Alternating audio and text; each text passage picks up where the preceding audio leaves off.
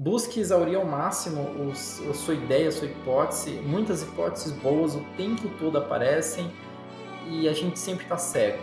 E a maneira da gente tirar nossa cegueira é conversando com as pessoas. Tenha menos medo de conversar, de expor sua ideia. Se a sua ideia é tão frágil a ponto de que se você é, falar ela, ela você vai perder, então provavelmente sua ideia não é uma boa ideia. Toda e qualquer ideia boa, ela só acontece com execução, né?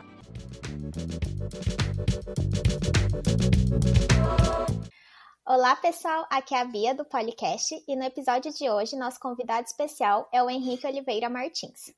O Henrique é formado em Engenharia Mecânica pela Poli em 2018 e é diretor de operações da MVisia. Olá, Henrique, tudo bem? Tudo, tudo sim, Beatriz. Vamos começar um pouco falando da tua época de Poli, né? Quais eram suas expectativas em relação ao curso de engenharia mecânica?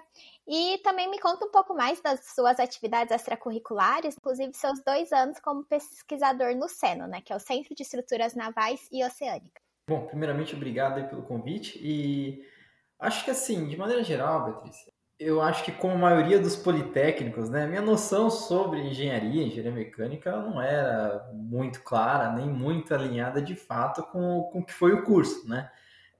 Diria que talvez a minha noção, a minha expectativa era, era um pouco mais prática do que teórica, mas é, normal também. E acho que isso se mistura um pouco, Beatriz, com a minha, minha trajetória ao longo da Poli, que inclusive né, eu trabalhei um, um tempo no Seno, é, em que praticamente, ser bem franco contigo, eu fiz um pouco de tudo na Poli. Eu fiz iniciação científica, fiz, é, é, fui monitor de disciplina, fui monitor do, do, do cursinho da Poli também, dei aulas particulares, enfim, eu fiz um pupurri de várias coisas que o aluno da Poli, em geral, costuma fazer, meio que dar uma participada no grupo de extensão. De modo geral, claro, isso tudo mostra um pouco de, de falta de, de foco né, sobre o que a gente quer fazer, acho que isso transfere um pouco do que eu era na época.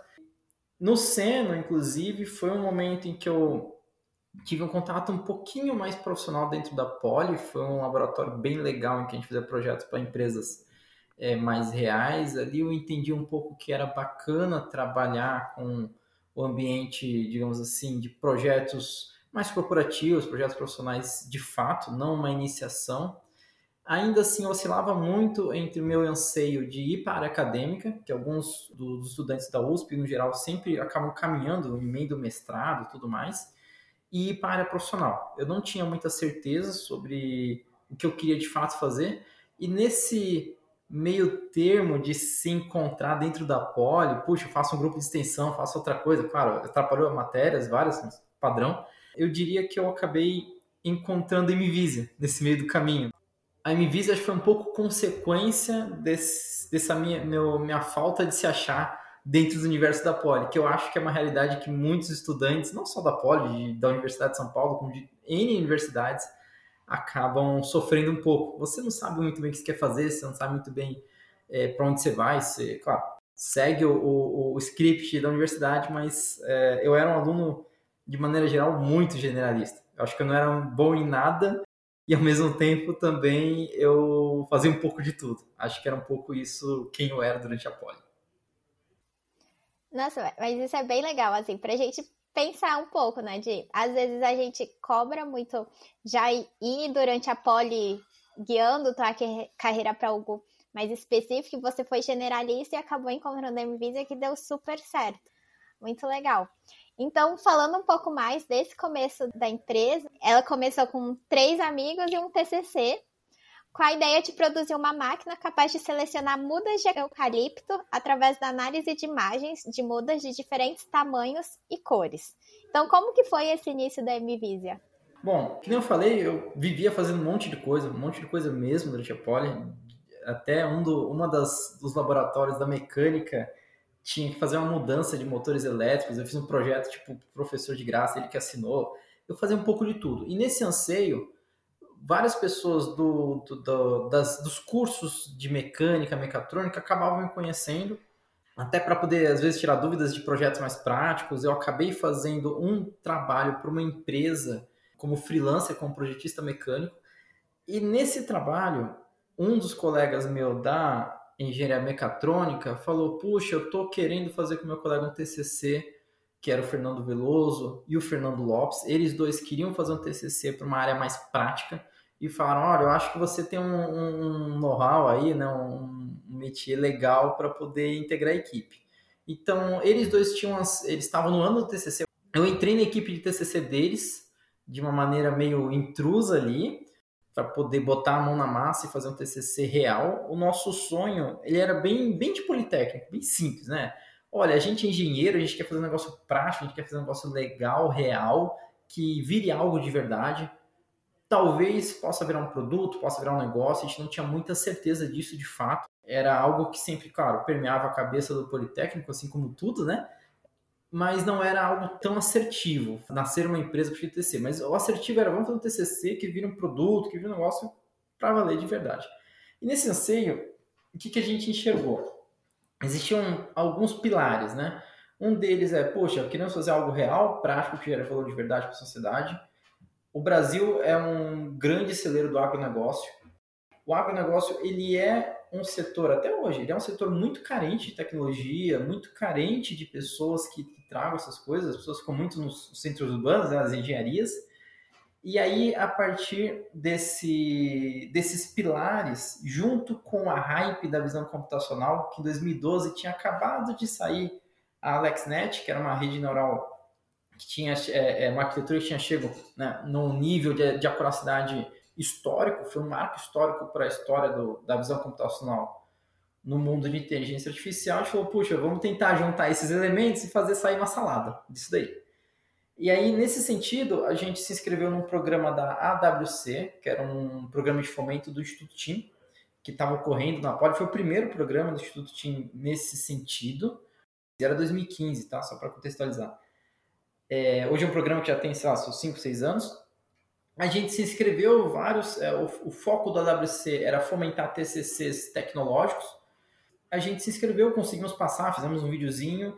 E a partir desse momento, Beatriz, o que aconteceu? Esse programa da TIM transformou a gente. Ele é, eles traziam empreendedores, traziam pessoas de mercado para conversar, tinha alguns eventos. E aí nesse momento a gente se encontrou. A gente falou, nossa, a gente quer. Agora a gente quer fazer uma empresa disso, a gente quer fazer isso daqui virar um business de verdade, a gente quer meu, impactar, crescer. O negócio de startup era, para mim, particularmente, Beatriz, era um negócio bem. 2000, sabe, entrei em 2012, era um negócio super assim, incipiente, um negócio meio bem, tipo, Vale do Silício americano, muito distante da gente na época. Hoje em dia é bem mais real, né? O ecossistema está muito forte no Brasil, mas sei lá, 2013, 2014, meu, sonho americano, né? Não, não para mim. E aí, quando a gente viu a WC, a gente viu, puxa, isso é, isso é verdade, isso é possível. A gente se juntou e ocorreram dois marcos para finalizar esse ponto da história da Mvisa, que um deles foi o Prêmio Santander. Em 2015, a gente pegou esse protótipo que a gente começou a fazer junto com o fomento da WC para se inscrever no Prêmio Santander. A gente se inscreveu, teve 22 mil, não sei quantas inscrições é, no Brasil inteiro, era o Prêmio Santander de Empreendedorismo, e a gente acabou ganhando a partir de muita, muita cabeça dura, muita resiliência, como um bom politécnico acaba tendo que ter, né? É, a gente acabou ganhando o prêmio. Claro, o protótipo não deu certo, já, já dando um spoiler aí, o projeto da máquina de eucalipto, bom, um projeto que não deu certo, não foi para frente, não vendeu, mas ok. Isso foram cenas dos próximos capítulos que a gente não sabia na época, mas a gente aprendeu muito, a gente aprendeu muito da jornada de empreender. Eu diria que foi a primeira escola ali e foi o que virou a chave de nós, falou assim, não, a gente quer fazer isso e vamos fazer isso para valer. Nós ganhamos um bom prêmio na época, na época era um dinheiro bom para gente, era 100 mil reais, é, sem, sem necessitar de nenhum investimento, nenhum equity, né, nenhuma ação dada, e com esses 100 mil reais a gente sentou e falou, o que, que a gente vai fazer com isso? E esse foi o segundo, o segundo pilar que, que fez nascer a Invisa como ela é hoje, né? Nossa startup virtual se chamava Tech Muda, né? Tecnologia Muda, como todo bom engenheiro não sabe dar nome, né? Então, junta duas meia palavras e tenta ver se dá para pronunciar.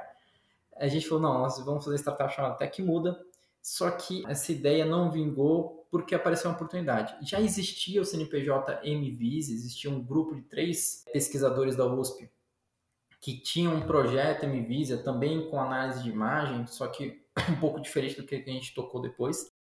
Eles estavam numa fase em que eles abriram o CNPJ para tocar um projeto meio que de mestrado deles, se não for memória. Não vingou muito, não deu muito certo. Eles passaram praticamente todo o período de mestrado né, tentando fazer vingar e acabaram falando assim: ah, a gente quer desistir. A gente conhecia eles, eles influenciaram um pouco a gente, né? A gente falou: olha, a gente quer continuar. Se vocês querem desistir, nós compramos, entre aspas, né, a sua empresa porque a gente quer entrar no agronegócio. O agronegócio é um mercado muito tradicionalista, eles não vão querer dizer, ah, vou fechar com uma empresa que nasceu agora, nesse mês. Ninguém vai querer fechar nada. E a gente fez esse movimento ousado, bastante ousado, porque a gente assumiu um CNPJ com um monte de dívida, um monte de bagunça contábil, e depois de um tempo a gente foi descobrir. O dinheiro que a gente ganhou do Santander não era suficiente para poder arrumar toda a casa, mas ok. Porém, a gente conseguiu, no movimento ousado, com uma certa com uma certa tomada de risco, pegar um nome mais ou menos legal, já tinha um, algumas pessoas que eram pseudo clientes, alguns cases, já tinha dois, dois produtos que eram um pouquinho deficientes, mas a gente falou, vamos pegar isso aqui, vamos repaginar. A gente meio que largou o nosso protótipo, sentamos no, nessa estrutura e a gente falou, pô, legal, vamos, vamos turbinar isso daqui e vamos em frente.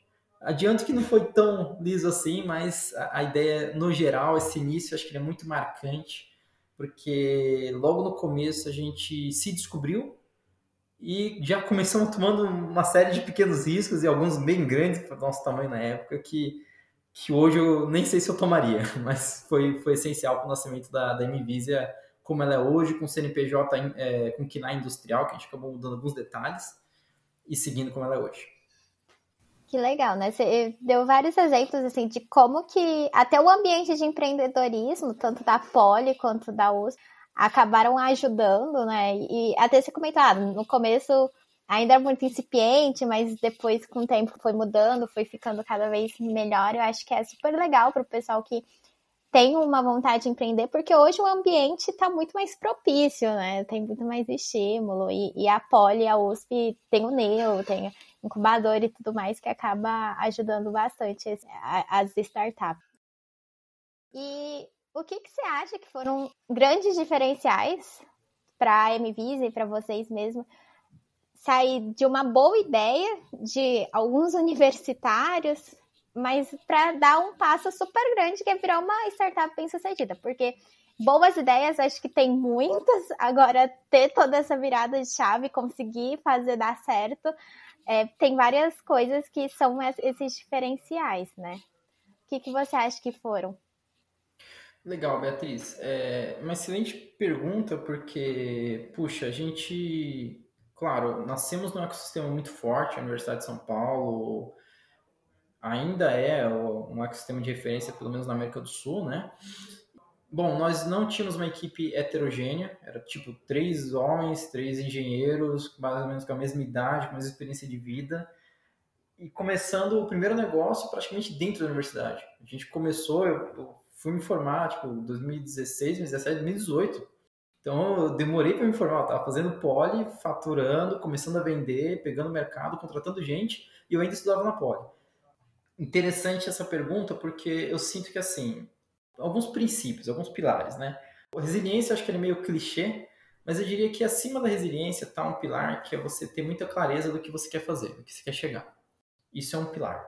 Um outro pilar fundamental é você ter, é se entender e ter a humildade de entender que você não é capaz de fazer tudo.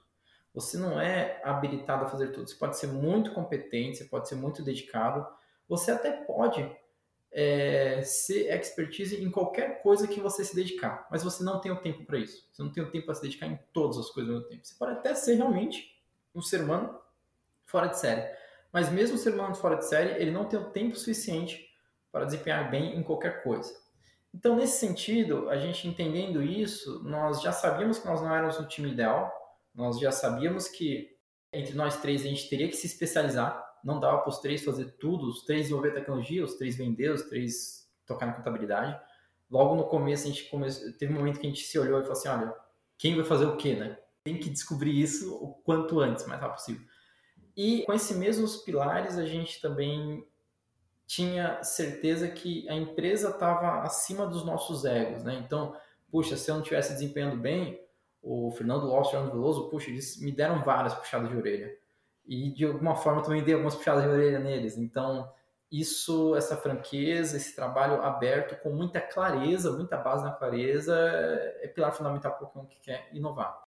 Tanto que levou a gente a ter que pivotar em um certo momento, mas foi graças à clareza que a gente conseguiu passar por alguns mares é, é um pouco agitados e sem princípios, sem você ter muita clareza, Beatriz, é, não tem como fazer qualquer coisa, principalmente no nosso caso, que a gente não tinha experiência alguma, empreender, experiência alguma em nada, né? Sendo bem sincero, foi um pouco assim.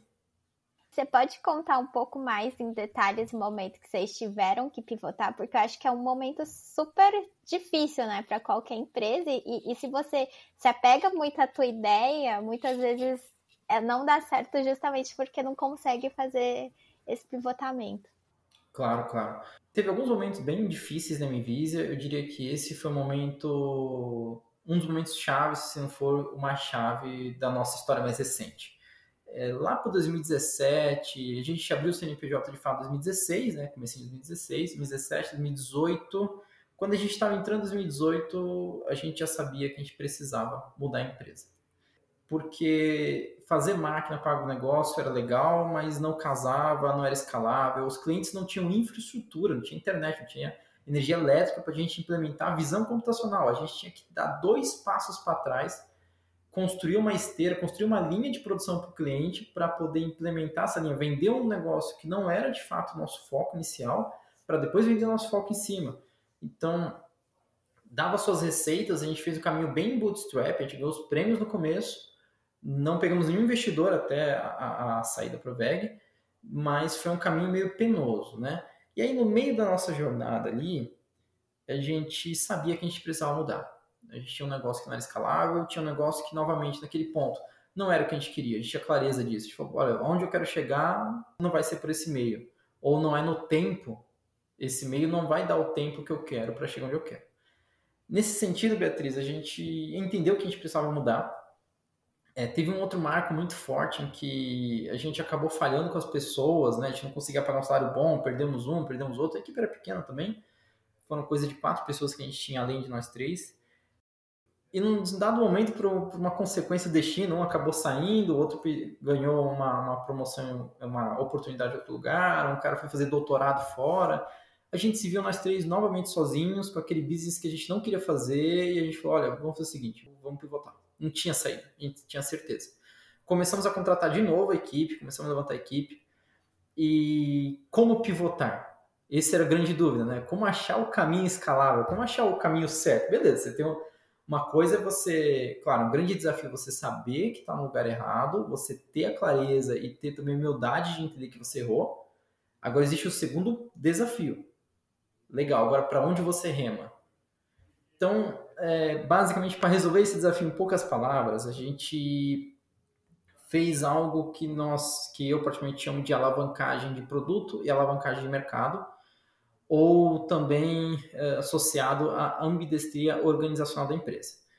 Nosso valuation de empresa, nosso valor, nossa startup, ela estava muito fraca. A gente não podia se capitalizar, a gente não podia trazer um investidor para investir numa startup que tinha acabado de entender que estava fazendo besteira tinha acabado de praticamente perder toda a sua força de trabalho, tinha que montar do zero e não sabia exatamente para onde ia. Que investidor ia investir dinheiro nisso? Só se fosse um capital muito caro para nós. Então nós teríamos que dar muito equity, muita porcentagem por qualquer real. Então a gente também não podia se capitalizar nessa época. A gente ia continuar de maneira bootstrap e inovar totalmente nosso business. Então a saída foi a ambidestria estrutural. O que, que é isso, né? Basicamente, um termo que em geral o pessoal tem usado bastante agora, né? No, no, na administração moderna mas a gente começou a montar a equipe. Parte da equipe trabalhava direto na operação do dia a dia, de vender máquina mesmo. Parte da equipe trabalhava na inovação. A gente meio que seccionou a empresa em duas, em duas empresas dentro de uma só. E aí, como que eu dava o norte certo para o time de inovação achar o caminho certo para o time de. para a gente não nadar, nadar e não morrer né, no, no, meio do mar? Basicamente, a gente falou: olha, o que, que a gente tem? A gente tem um produto que ele não é escalável, porque eu tenho que customizar para cada cliente. Então, o que, que eu quero entregar de core? Eu quero entregar visão computacional IA, beleza. Uma câmera e tudo mais. Tem seu core. Isso pensando em produto, em valor que eu entrego. E pensando em mercado, o mercado que a gente tinha conseguia absorver esse, esse valor, ele não estava preparado ainda no estágio de maturidade para o perfil e por nicho de persona que a gente atacava, que não era o grande produtor nem o pequeno produtor, era um produtor médio.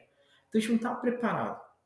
Aí nesse sentido a gente foi testando mercados, personas e dentro de uma, de uma certa variação em produto, a gente começou a entender que a, a indústria, quando a gente fala de indústria, sabe, de produtos seriados, meio de produção, ela tinha toda a infraestrutura, esteira, energia elétrica, tinha todo o conhecimento técnico, que a gente não precisava ficar entendendo da fruta, do legume, e ela estava muito desejando trazer inovação e trazer inteligência para sua linha. Então casava super bem o fit, era o que a gente chamava de Product Market Fit, né? PMF, o pessoal acaba chamando muito isso no, no, meio de startup. Nós, entre aspas, achamos o, o PMF nesse sentido. Claro, os passos para chegar nisso não foram tão lisos, né? Foi ao longo de um ano, um ano e meio essa, essa jornada de criar, prototipar, errar. O time que tocava mais a operação do dia a dia, ele era, de certo modo, o chefe do time de inovação. Isso é super forte, muito importante, porque tem que ter equilíbrio de forças entre as áreas da empresa.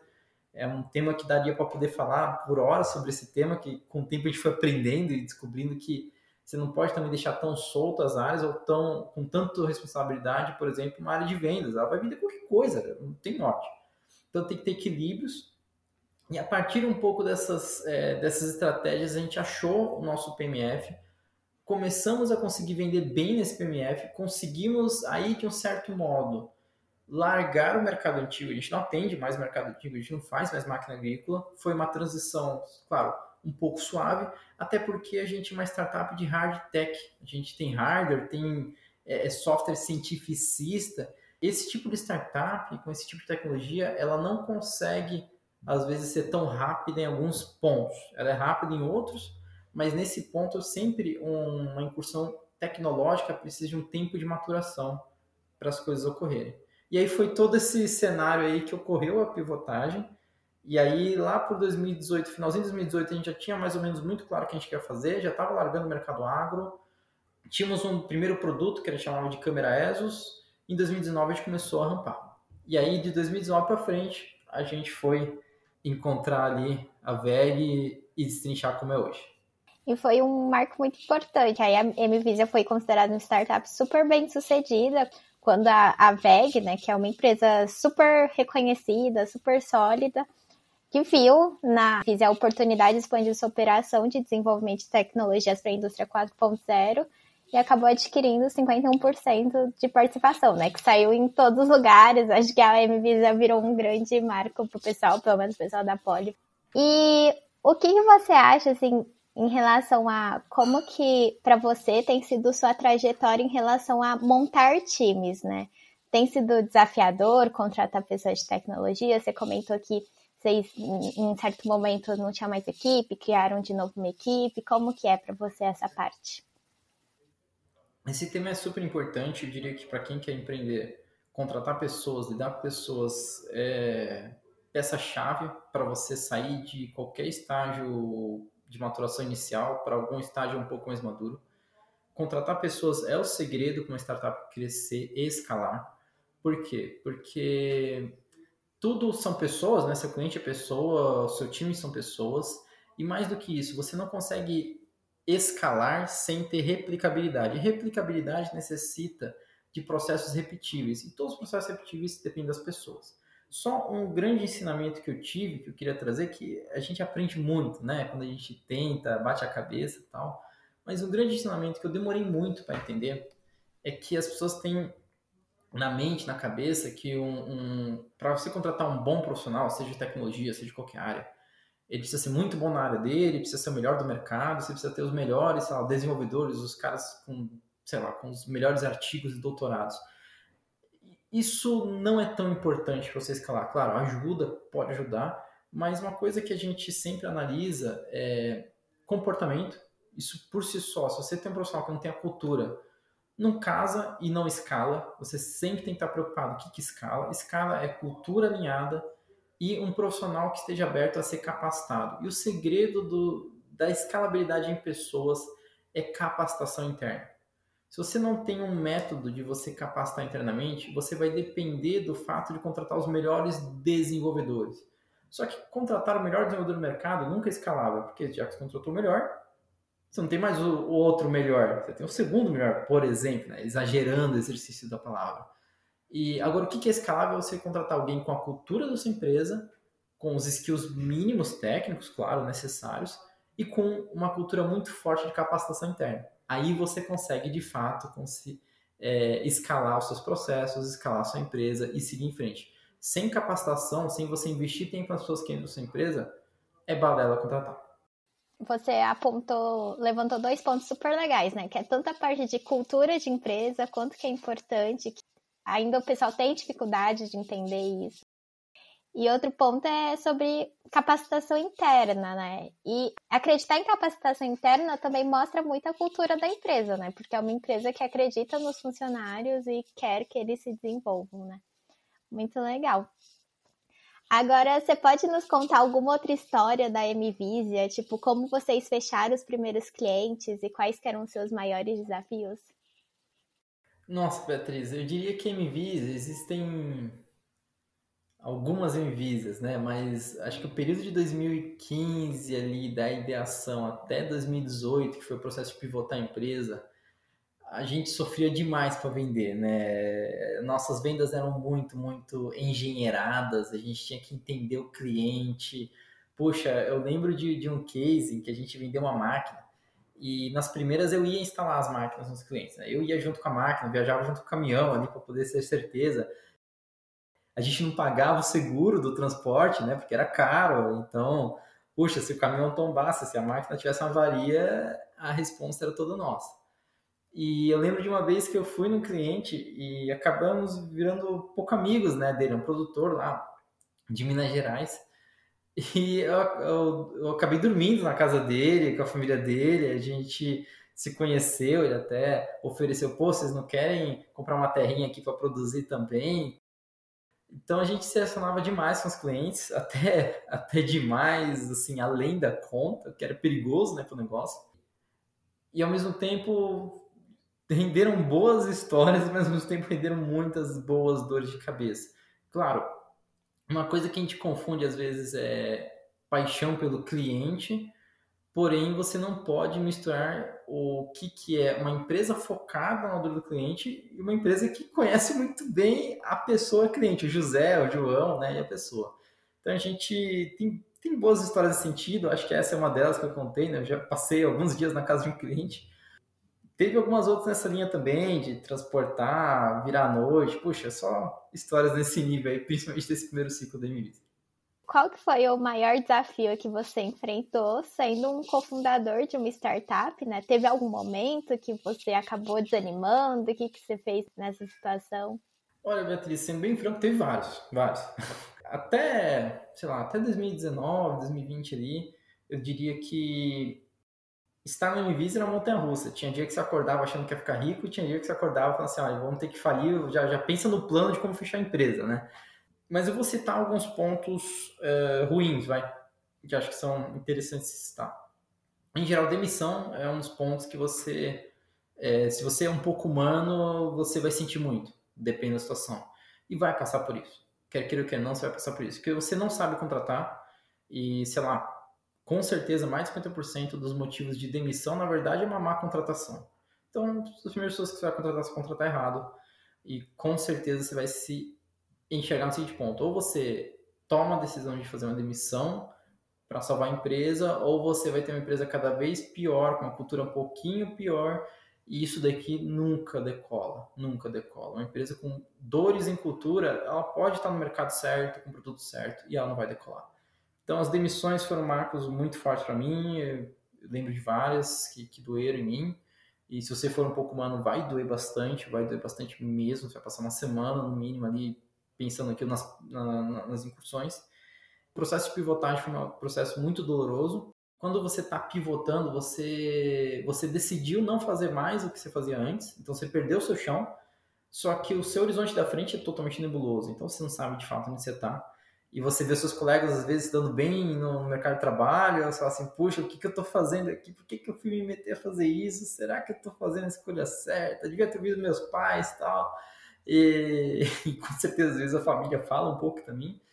E um dos marcos fortes que eu tinha, uma vez eu fui para o sul lá fazer uma instalação ainda no começo e praticamente o caixa da empresa tinha zerado. A gente tinha coisa de, sei lá, acho que era dois mil reais no caixa da empresa e já tinha, acho que três funcionários ou quatro, junto com, além é, dos três sócios, era tipo sete, seis pessoas na, na empresa ao todo, e a gente não sabia como pagar a galera. E isso doeu, a gente deu muita, nós demos muita, muita, muita sorte de conseguir ter fechado uma venda, pedir um adiantamento e pagar a galera. Então, aconteceram alguns eventos bem nessa linha e eu acho que esses daí, de maneira geral, doem muito, porque doem pessoas e, bom, se você tem um pouco de humanidade e quer empreender, vai sofrer um pouquinho com isso, com certeza. Aí, em 2019, teve essa mudança, né, de chavinha total com a entrada da VEG. E eu, agora você é diretor de operações, né, da Mvisia. Então, como que são os seus desafios e seus principais objetivos hoje em dia? E o que, que mudou com, com essa aquisição, né, pela VEG? Eu diria que o grande ponto que mudou com a VEG, a gente sempre foi muito, assim, a gente sempre tinha a seguinte filosofia, Beatriz, mesmo quando a empresa estava começando a navegar bem, a gente falou, a gente só vai pegar de investidor um real quando souber gastar dois porque engenheiro demais, né, preza pela eficiência absoluta, então você não vai pegar dinheiro se não souber usar, né? Você começa a falar, pô, tô colocando ação no lixo, né, grosso modo. E assim, a gente foi muito bootstrap, muito bootstrap. Foi muito ali no investe cada centavo, olha cada, cada, cada ação da empresa, tudo tem que estar muito norteado. Filosofia de engenheiro é muito 80-20, muito pareto, muito assim, faz o menor esforço que te dá o maior retorno. É, a gente gosta muito da filosofia do, do Peter Drucker, o, o considerado pai da administração moderna, que a coisa mais inútil é você fazer com muita eficiência algo que não precisava ser feito. Isso é isso dói no engenheiro, né? Quando você fala um negócio de eficiência, dói ali, dói no, no, no sangue dele. Então, a gente seguiu todo esse caminho sem capitalizar. A empresa sempre enxutinha, apertada, contratando gente, contando dia de manhã. E quando a VEG entra, isso muda né? do dia para noite. Então, eu estou citando todo esse, esse histórico para poder dizer o quão, o quão cisalhante, né, o quão marco foi a VEG entrar, principalmente no ponto de vista de capitalização. Esse foi o primeiro marco. Puxa, a gente sentou e falou assim, agora a gente não precisa mais ficar olhando o fluxo de caixa a cada X horas, né? E agora, o que a gente faz de verdade, né? Claro, a gente fez um puta pitch, um baita plano, a gente está executando esse plano de expansão, mas a gente nunca se viu com uma capacidade capital tão grande. Esse foi o primeiro baque. E logo em seguida, pouco a pouco, até hoje, né, a gente é, tem se reposicionado. E agora, a missão que antes era encontrar um mercado, achar o PMF, começar a crescer nele, consolidar marcas, o produto, tudo agora é muito mais direcionado a aumentar a receita. É muito focado em aumentar a receita, aumentar a capilaridade. Hoje, com a VEG, minha posição como diretor de operações é muito menos é pensar no, no, na tecnologia, no bit, na, na ferramenta de visão que vai ser usada. Eu penso muito mais nas frentes estratégicas que a gente tem que atuar. Se a gente tem que, por exemplo, atuar com câmeras industriais ou devemos largar isso, um, é um dos pontos mais do dia a dia meu agora e conversar com potenciais, com parceiros, né? E estruturar um pouco equipes, com certeza, e processos. É basicamente esse é meu dia a dia, né? Não, não, nunca mais, assim, nunca mais para forte, mas não preciso mais ficar pensando em, olha, qual que é a técnica de visão que vai ser essa aplicação. Já esqueci até bastante coisa que eu aprendi. Um, e por outro lado, para finalizar com a VEG agora, a gente, logo depois que a gente teve esse boom do capital, apareceram, na verdade, grandes bons que hoje é muito mais caro para a gente. A marca é muito forte, a marca VEG vende, e isso é um fato, né? Muito mais fácil você vender com uma marca gigante por trás, até porque o cliente ele já olha com uma certa segurança. Ah, é um grupo industrial grande, é um dos 10 maiores da Bolsa do Brasil. E uh, a capilaridade. Você ganha muito potencial de capilaridade e você consegue construir capilaridade muito mais fácil do que se construía antes, né? E a gente já está chegando no final, né? Então, qual dica você daria para alunos da Poli que pensam em empreender? Difícil dizer, porque eu sei como é que é ser aluno, é complicado, mas Se você quer empreender, bom, por incrível que pareça, não pegue capital logo no começo. Acho que isso desvirtua muitas coisas, as coisas não são muito bem assim. Busque exaurir ao máximo os, a sua ideia, a sua hipótese. Muitas hipóteses boas o tempo todo aparecem e a gente sempre está cego, sempre mesmo. A gente está muito, muito cego o tempo todo. Eu estou cego até hoje em vários aspectos. E a maneira da gente tirar nossa cegueira é conversando com as pessoas. Tenha menos medo de conversar, de expor sua ideia. Se a sua ideia é tão frágil a ponto de que se você é, falar ela, ela você vai perder, então provavelmente sua ideia não é uma boa ideia. Toda e qualquer ideia boa, ela só acontece com execução, né? Até porque, pô, toda a história da humanidade, com certeza a ideia que você está tendo agora, se é que você está ouvindo, é, alguém já pensou, a ideia por si só é muito frágil e ela não tem muito valor. A execução por si só é importante. E em geral as pessoas ajudam. A comunidade USP é muito forte. Se você é aluno politécnico, se é aluno de outra universidade, seja qual for, converse com as pessoas, converse com os professores. Os professores são muito mais caros depois que você se forma. Então aproveite, né? Esse recurso ele é um recurso que vale a pena. E valorize muito o momento sem o dinheiro, né? Faça as coisas, busque fazer as coisas sem o dinheiro. Isso muda muito sua perspectiva dos valores é claro, existem casos e casos, você tem muita certeza, muita expertise, muita, muita experiência, você está o caminho das pedras, bom, se capitalize e acelere, que é, o, por exemplo, o caso da Invisia hoje, né? Hoje a gente já tem muito mais certeza, então é o momento de capitalizar e acelerar. E por fim, é, para o da Poli, pense menos na matéria. Eu, eu, hoje em dia contrato de uma certa maneira várias pessoas e eu nunca olhei o currículo de ninguém. Então, meu, se você pegou DP, não pegou DP, se você passou bem ou não, isso daí não importa de nada para o mercado. O que importa para o mercado muito é o que você fez além do que você era obrigado a fazer. O que, que você fez além das matérias. Isso daí, seja para empreender, seja para achar emprego, bom, se você quer empreender, né, pouco importa se você passou com 10 ou com 5 em termo. Passe e vai adiante. E agora a gente vai para perguntas mais rápidas, que é a nossa sessão de ping-pong. Então, se você pudesse conversar com você mesmo no seu último ano de poli, qual conselho você daria? Faça um pouquinho cada dia, não deixe para o último dia. Acho que eu faria isso. E o que, que você está lendo atualmente? Princípios do Ray Dalio. E quem que te influenciou? Assim, uma pessoa que na sua trajetória te inspirou ou que às vezes foi até seu mentor em grandes decisões? Acho que meus sócios, Fernando Lopes, Fernando Veloso, eles eles foram, de certa forma, meus mentores. E na tua trajetória você ouviu muita gente, já desenvolveu muita coisa, mas teve algum aprendizado que te marcou muito e que você acha que vale a pena passar para frente? Claro. Por mais difícil que seja, nunca tente. Seja muito claro com seus clientes, com seus parceiros. Por mais que pareça não ser estratégico, ser claro, ser aberto, a curto prazo pode até ser que você perca um pouco, mas a longo prazo faz toda a diferença. Pense a longo prazo, não a curto prazo. Muito obrigada, Henrique. Foi um prazer te ter aqui. Acho que foi super valioso. A ideia era realmente a gente contar um pouco mais da tua, tua trajetória de uma forma um pouco mais crua, assim, de tive percalços, insisti, o que eu fiz. Porque realmente, acho que hoje a gente está num ambiente muito de ah, empreendedorismo, empreendedorismo, que é super bom, super legal, mas acho que é legal ter uma história mais contada de, nossa, tem vários desafios e a gente supera, e no final é, a MVisa é muito bem sucedida, né? Então acho que é super legal para contar para o pessoal. Muito obrigada pela sua participação. Eu que agradeço, Beatriz, e a gente sempre fica aberto aí, e é esse o caminho, né? Acho que eu tentei falar um pouco com oração aqui, de maneira bem aberta e sem pensar muito antes de falar, que eu acho que é legal para trazer um pouco do, do dia a dia da gente aqui.